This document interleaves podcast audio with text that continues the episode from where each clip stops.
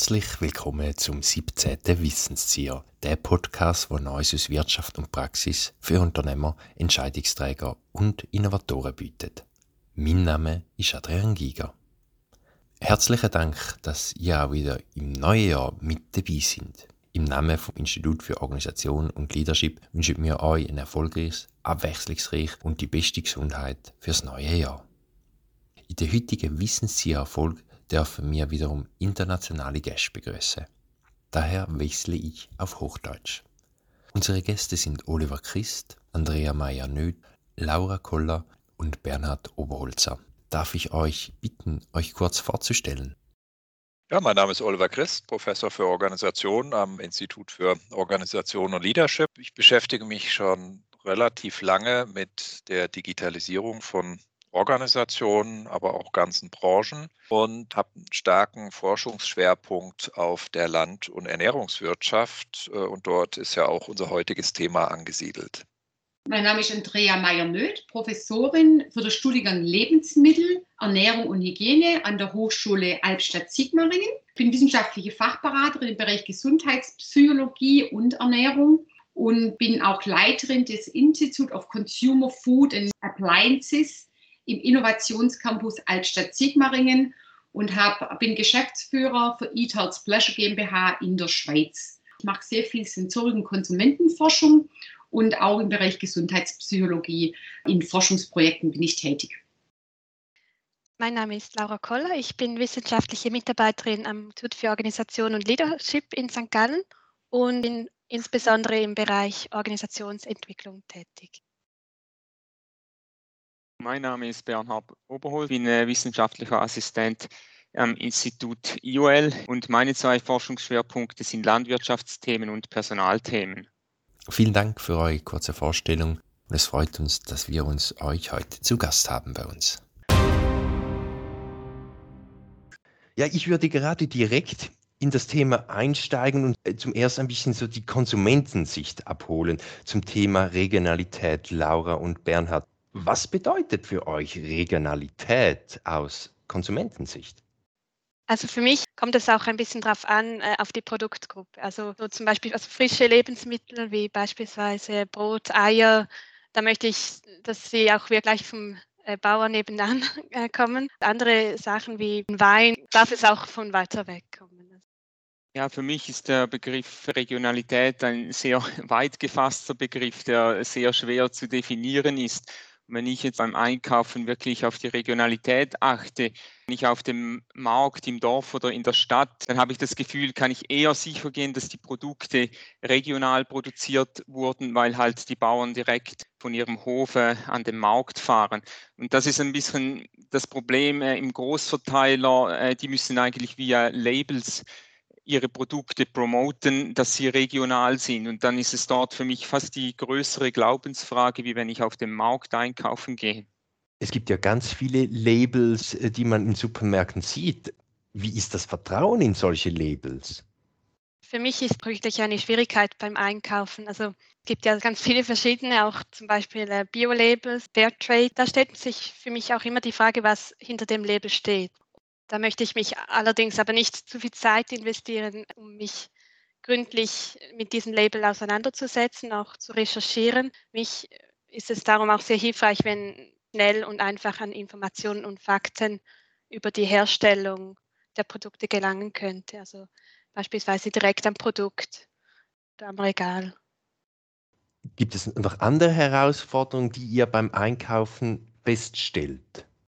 Ja, die Frage ist auch, wenn ich ein regionales Produkt kaufe, zum Beispiel in einem lokalen Fachgeschäft, ist das Produkt dann regional oder müssen alle Inhaltsstoffe, die drin sind, auch aus der näheren Umgebung sein? Und da ist auch wie die Transparenz äh, die große Frage. Vielen Dank für die Einblicke, Laura und Bernhard, aus der Konsumentensicht. Oliver, was war eigentlich das Ziel eures Forschungsprojektes? Also das Forschungsprojekt setzt an bei Vorprojekten, die wir gemacht haben, schon im Bereich Land- und Ernährungswirtschaft, insbesondere das Projekt Digiland, was ja auch von Interreg IBH gefördert war. Das haben wir schon mal in einem Podcast vorgestellt. Da haben wir den Fokus ganz stark auf die Wertschöpfungskette gelegt der lokalen Gemüseproduktion und Obstproduktion im Rheintal und auch auf der deutschen Seite. Hier haben wir jetzt einen Perspektivenwechsel vorgenommen bei Regident. Wir schauen von der ganz am Anfang, nämlich oder am Ende, je nachdem, wie man es nimmt, von der Konsumentinnensicht, schauen an, was wollen eigentlich lokalen Konsumenten und Konsumentinnen, was erwarten die von den lokalen, regionalen Produkten, was treibt Ihr Einkaufsverhalten oder verändert Ihr Einkaufsverhalten? Warum wählen Sie jetzt bestimmte Produkte regional und warum nicht? Und Ziel ist, dass wir auch die Region stärken. Bernhard hat es bereits schon angedöhnt gehabt. Für ihn ist Regionalität sehr weit definiert. Wie habt ihr in diesem Forschungsprojekt Regionalität definiert?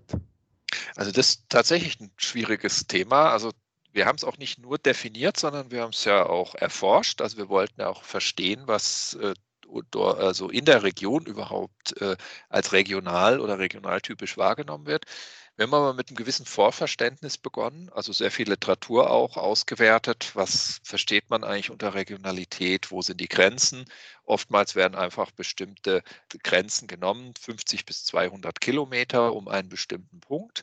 Das haben wir auch gemacht. Wir haben die Bodenseemitte genommen und haben dann mehrere Zirkel, so Zwiebelschalen regelrecht äh, definiert, also 10 Kilometer, 20, 50 bis 100 und haben dort Umfragen gemacht in diesen verschiedenen Schichten sozusagen. Und ähm, was eine ganz klare Tendenz ist, dass die Konsumentinnen in der Region mindestens mal erwarten, dass die Kernprodukte, ich rede jetzt von den landwirtschaftlichen Produkten, dass diese, dass der Kern des Produktes angebaut wird in der Region, in der, der sie sich befinden und dass sie auch, dass es auch verarbeitet wird. Also am Beispiel, wenn man jetzt Pasta-Nudeln hat, damit haben wir Untersuchungen gemacht, dann sollten die Eier, das äh, Mehl, also das Getreide in der Region angebaut worden sein. Gleichzeitig dann danach die Nudeln auch dort produziert sein. Die Verpackung, die kann ruhig aus einer anderen Region kommen. Das zählt dann nicht mehr zu dem Kern. Also Anbau, Verarbeitung in einem bestimmten Umkreis. Und wie groß der Umkreis ist, das hängt stark davon ab, was für ein Produkt wir nehmen. Das heißt, man muss sich das wirklich pro einzelne Produktkategorie anschauen. Es ist ein Unterschied, ob ich Salat nehme, Bier nehme, Öl oder Eier und alle haben einen anderen Radius. Das ist jetzt nicht definiert von uns, sondern das ist jetzt gedacht aus Sicht der Konsumenten, Konsumentinnen, die wir befragt haben, die wir untersucht haben, da hat sich gezeigt, dass das eine unglaubliche Vielfalt ist, dass man sehr genau schauen muss. Man muss auch nach Altersgruppen unterscheiden, wohnen die in ländlichen Regionen oder in eher städtischen Regionen. Und schon ändern sich sofort die Erwartungen auch an die, an die Regionalität. Oliver, was ist denn der Nutzen dieses Residenzprojektes? Naja, es kommt darauf an, natürlich für wen. Also wir haben ja, wie gesagt, beim Konsumenten und Konsumentinnen angefangen und Ziel sollte erstmal sein, dass wir ihnen auch Nutzen dieser Gruppe Nutzen bieten, dass sie die Informationen bekommen, die sie brauchen, um Kaufentscheidungen schnell zu treffen, und zwar am Ort des Geschehens, also wirklich im Heft und nicht lange suchen müssen. Gleichzeitig besseres Verständnis zu entwickeln jetzt für die Hersteller und für die Händler, dass die wissen, wie sie ihre Produkte präsentieren sollen, wo sie die darstellen sollen, welche Zusatzinformationen benötigt werden, damit sie einfach, damit die Regionalität gestärkt wird, also der Verkauf von regionalen Produkten. Dann aber auch die Kooperation zu verbessern. Also das haben wir auch festgestellt in Gesprächen, wenn wir auch vermitteln zwischen den verschiedenen Ebenen, also zwischen den Herstellern, Landwirten, Händlern, dass ein besseres Verständnis auch für die Schwierigkeiten kommt der einzelnen Gruppen schauen wir doch nochmal, wir haben jetzt zu Beginn Laura und Bernhard gehört aus der Verbrauchersicht, wo sie erzählt haben, Andrea, wie habt ihr die Verbraucher mit einbezogen? Wie konntet ihr die gewinnen? Was war euer Vorgehen? Also wir hatten zunächst qualitative Studien, das heißt, wir hatten Focusgruppen, Interviews in Süddeutschland und in der Schweiz. Die haben wir eingeladen, das war mit jedem Verbraucher eine Stunde circa 30 Verbraucher in Deutschland und 30 in der Schweiz, wo wir zunächst mal einfach vers versucht haben zu verstehen, was ist denn eigentlich die Problematik momentan? Und verstehen Sie überhaupt Regionalität? Weil wir immer mehr sehen, Regionalität ist gleichgesetzt mit Saisonalität, mit Nachhaltigkeit, mit transparenten Produkten und einfach mal zu verstehen, gibt es da überhaupt eine Differenzierung? Und was braucht es, damit ein Verbraucher auch regional agiert? und haben da sehr schöne erste Ergebnisse gefunden, die wir dann quantifiziert haben mit ca. 1500 Konsumenten, Verbrauchern aus den beiden Regionen und haben somit auch wirklich gute Ergebnisse, äh, die wir dann natürlich dann versucht haben, mit Erzeugern, mit Herstellern äh, umzusetzen.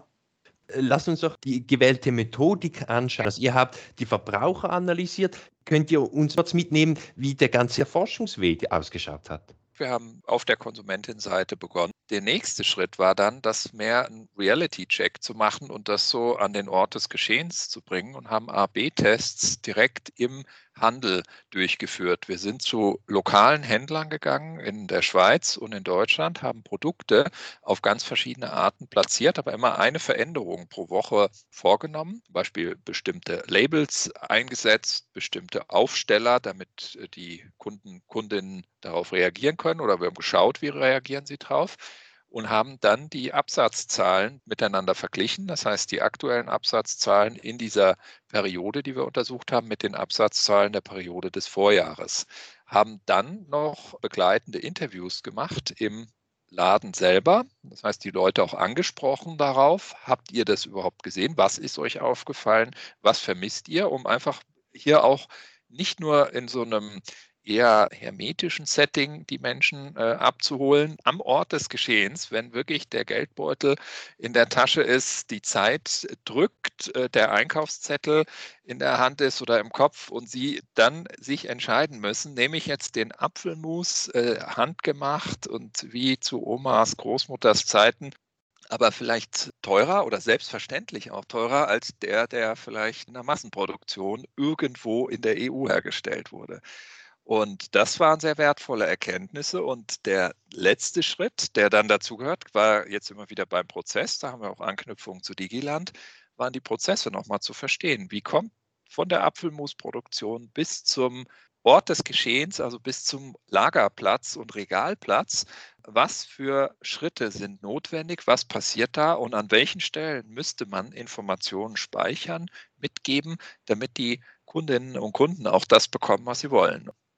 Lass uns doch eintauchen in die Ergebnisse. Ihr habt mit verschiedenen Stakeholdern, Konsumenten, Händler, Hersteller, Landwirte gesprochen, die ich ja herausgehört habe, und auch ihre Sichtweise zum Thema Regionalität abgeholt. Was sind so eure Erkenntnisse aus den Gesprächen? Wohl in den Gesprächen, aber auch in der quantitativen äh, Untersuchung ist eine ganz klare Tendenz. Wir haben das sogar den Slogan entwickelt, regional ist das neue Bio. Also eine Tendenz ist, dass der Regionalität ganz stark Bio verdrängt, dass Regionalität mittlerweile eine ganz andere Strahlkraft hat als Bio. Auch eine gewisse, ja, auch so Verdachtsmomente zu erkennen sind gegenüber den, der Vielfalt dieser Bio-Labels, der Unklarheit, Discounter, die alle mit, äh, mit Bio-Labels kommen. Plötzlich shiftet das anscheinend oder vielleicht auch schon länger in Richtung Regionalität. Das heißt, die Konsumentinnen vertrauen eher dem und erwarten aber auch, also relativ viel davon. Also das reicht nicht, dass das auf irgendeine Art nur regional produziert wird. Natürlich schwingen dann auch bestimmte Erwartungen mit. Vielleicht auch wie eine sehr ökologische Landwirtschaft, sehr ähm, gewisse achtsamen Umgang mit den Produkten. Ähm, es reicht also nicht, dass es nur regional produziert wird. Das Zweite ist eine klare Tendenz, Sie wollen jetzt nicht so dieses separate Regionalitätsregal zum Beispiel haben, sondern einfach eine gewisse Klarheit im Handel. Das heißt, dass die Regionalprodukte innerhalb der Produktkategorie sind und dort auch einfach zu finden sind. Ähm, es gibt ja auch immer wieder die Versuche von Händlern, so spezielle Regale aufzubauen. Das kann man vielleicht noch begleitend machen, aber das erwarten die Konsumenten, Konsumentinnen jetzt nicht macht es natürlich auch schwierig, weil dann ist das Regionalprodukt voll im Preiswettbewerb. Also man sieht, wir haben das ja gesehen, wie das aussieht, wenn dann wirklich der, das Regionalprodukt neben den wirklich sehr äh, günstigen Produkten steht. Das ist natürlich, das wird mit einer ziemlichen Härte auch deutlich, der Preisunterschied. Und Kundinnen und Kunden, die sind dann doch sehr preissensitiv. Ein Thema, was immer wieder rauskommt, Vertrauen. Also die Konsumenten vertrauen oft den Produkten nicht mehr, den Labels nicht mehr, was ist drin. Und das ist ein Riesenthema. Und äh, was man sieht in dem Bereich Regionalität, Bio, Nachhaltigkeit, also es wird immer wichtiger, dass die Erzeuger, die Hersteller Vertrauen in das Produkt schaffen und es einfach kommunizieren. Und ich glaube, das ist auch in unserem Projekt wieder deutlich ersichtlich geworden. Und noch zu den Divergenzen, konntet ihr da noch etwas feststellen? Also eine war das allein zwischen den Ländern. Das war natürlich auch interessant. Also wie wird überhaupt eine Region wahrgenommen? Also was wir festgestellt haben, dass zum Beispiel in der Schweiz die Region viel größer wahrgenommen wird als jetzt auf der deutschen Seite. Ja auch bestimmte Labels, die zum Teil die ganze Schweiz meinen. Das ist jetzt, wo es in, wohingegen in Deutschland das mehr Bodenseeregion äh, gedacht und gemeint ist. Dann haben wir aber auch sehr viele Divergenzen in Richtung Altersgruppen, Einkommen, Wohnort auch. Also es macht einen Unterschied, ob jemand in einer ländlichen Region wohnt oder in einer eher städtisch geprägten. Die ländlichen kaufen in der Regel verstärkt regionale Produkte. Super interessant war, ist, dass der Supermarkt wirklich bei Weitem eigentlich der präferierte Einkaufsstätte ist. Das hängt halt oft wieder zusammen mit der Zeit, dass Leute und Konsumenten, Verbraucher einfach auch oft nicht mehr die Zeit haben, in vielen Läden zu gehen. Die möchten einen Laden, da kaufe ich alles ein und da kaufe ich auch regionale Produkte ein. Und zweiter Prozent war es von der Produktkategorie her. Es ist nicht alles extrem auf Regionalität bezogen. Also gerade so frische Ware, Brot, Eier, Wurstwaren, Obst, Gemüse, was man natürlich auch im Markt kaufen kann, das ist natürlich sehr, sehr regional behaftet. Und das ist auch vom Radius her, für uns so 50 Kilometer war das, da kaufe ich es ein und ich möchte es auch nicht äh, weiter wegkaufen. Ein wichtiger Punkt, den ihr auch gesagt habt, ist das Vertrauen. Mhm. Wie schafft ja. man Vertrauen? Indem man ganz klar, transparent und ehrlich kommuniziert. Die möchte nicht viel Inhaltsstoff, die möchte ein paar sehr und die möchte sie verstehen. Die Herstellung, der Herstellungsprozess möchte sie kennen und natürlich auch der ganze Lifecycle Asset-Kette. Die möchte wissen, wo das Produkt hergestellt wurde, von welchem Erzeuger und das hat auch keine langen Transportwege. Laura, Oliver, ihr habt Feldstudie im Edeka und in der Migro durchgeführt. Was für Erfahrungen habt ihr in dieser Feldstudie gemacht? Ich habe die Erfahrung gemacht, dass die Leute ein sehr großes Interesse für das Thema haben. Und allgemein gesagt regt die Diskussion um die Regionalität eigentlich das Feld noch weiter auf zu größeren Ebene, wo es um Bio, um Saisonalität und so weiter geht. Also das, äh, die Diskussion ist sehr weitläufig und äh, teilweise sind dann die Kunden auch äh, abgeschweift. Was ich noch zusätzlich festgestellt habe, ist, dass auch eine gewisse Schwierigkeit äh, für die Supermärkte besteht. Also auch darin einerseits diese Transparenz im Hinblick auf die Herstellung der Produkte zu erhöhen und den Kunden direkt am Regal mit relevanten Informationen äh, auch zu versorgen, aber andererseits sie auch nicht damit zu äh, überfluten. Wir haben häufig auch die Rückmeldung erhalten, dass es schon eine Sättigung von Eindrücken eigentlich gibt in den Supermärkten. Und da gehen leider solche Schilder dann auch ein wenig unter. Könnt ihr bereits schon verraten, was hat am besten funktioniert? Position, die regionalen Produkte haben wir nach oben. Und das ist natürlich schon einschlägig, ganz klar äh, erhöht es die Absatzzahlen. Vielen Dank, dass ihr heute bei uns zu Gast wart, dass ihr eure Erkenntnisse mit uns geteilt habt. Ich bedanke mich ganz herzlich, wünsche euch allen ein erfolgreiches Jahr und bis zum nächsten Mal. Vielen Dank. Auch im neuen Jahr darf ich Lukas Scherer begrüßen. Herzlich willkommen in 2022, lieber Lukas. Hallo Adrian. Heute sind zwei ganz besondere Sachen. Erstens, Dienstag, 4. Januar und du, Lukas, hast Geburtstag. Und zweitens, seit vier Tagen heißt es IQB, das Institut, Institut für Qualitätsmanagement und angewandte Betriebswirtschaft, nicht mehr so, sondern Institut für Organisation und Leadership, abgekürzt IOL. Aber ganz wichtig, Happy Birthday, Lukas. Ich wünsche dir alles, alles Gute zu deinem neuen Lebensjahr. Viel Spaß weiterhin und es macht mir eine große Freude, dass ich mit dir diesen Podcast durchführen darf. Ja, herzlichen Dank, Adrian. Da freue ich mich natürlich umso mehr. Und so startet man ganz freudig ins neue 22. Obwohl du heute Geburtstag hast, hast du es dir nicht nehmen lassen, Takeaways heute zu präsentieren, Gern übergebe ich dir nun das Wort. Für mich war das das mal schon ein bisschen eine Herausforderung, insbesondere weil der Begriff Regionalität nicht so einfach, nicht so klar ist. Dennoch hatte ich äh, die Aussage wunderbar gefunden, wo die da hieß, Regionalität, das ist das neue Bio. Und ich glaube, das trifft es gewaltig. Und genau darum geht es. Regionalität heißt also, wenn man es mit Schlagworten versehen will, Qualität, Transparenz und Nachhaltigkeit. Und ohne Vertrauen hast du keine Regionalitätsglaubwürdigkeit. Damit sind wir schon beim Thema. Ein Learning ist, es gibt Unterschiede zwischen den beiden Ländern Deutschland und der Schweiz. Deutschland oder die deutschen Landsfrauen und Landsmänner verstehen Regionalität eher kleinräumiger als die Schweizerinnen und die Schweizer. Auch zeigte sich in der Studie unterschiedliche Betrachtungsweisen zwischen Stadt und Land. Die Regionalität hängt aber auch vom Einkaufsverhalten der jeweiligen Bevölkerungen ab. Die einen wollen mehr Einkaufserlebnis, während die anderen vielleicht eher preissensitiver unterwegs sind. Dann ein weiteres Learning für mich war Marketing und Kommunikation zur Schaffung des Vertrauens. Vertrauen ist in der Regionalität extrem entscheidend. Und da gilt es in der Kommunikation Transparenz, Verständlichkeit, Einfachkeit und aber auch Ehrlichkeit zu vermitteln. Die Botschaft, hier handelt es sich um ein regionales Produkt, muss einfach und schnell verständlich ersichtlich sein. Tipps und Tricks für den Hersteller oder auch den Handelspartner, für den Erzeuger regionaler Produkte. Es ist Marketing und Marketing lebt von der Einfachkeit. Und ich glaube, im Verkaufspunkt am äh, Regal ist die Höhe sehr entscheidend, unabhängig, ob das Produkt jetzt regional oder nicht regional ist. Will man regionales Erzeugnis verkaufen, dann muss es auf Augenhöhe präsentiert sein. Erster Punkt. Zweiter Punkt.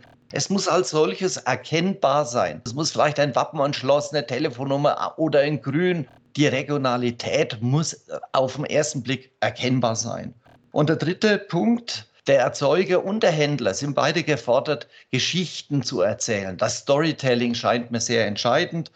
Und abschließend das Fazit aus dem heutigen Podcast für mich. Es funktioniert nur im Team. Regionalität basiert auf drei Säulen. Erstens der Erzeuger, Erzeugerin, der Handelspartner und aber auch der Konsument müssen miteinander sich austauschen können, müssen einander verstehen und müssen einander Vertrauen schenken können.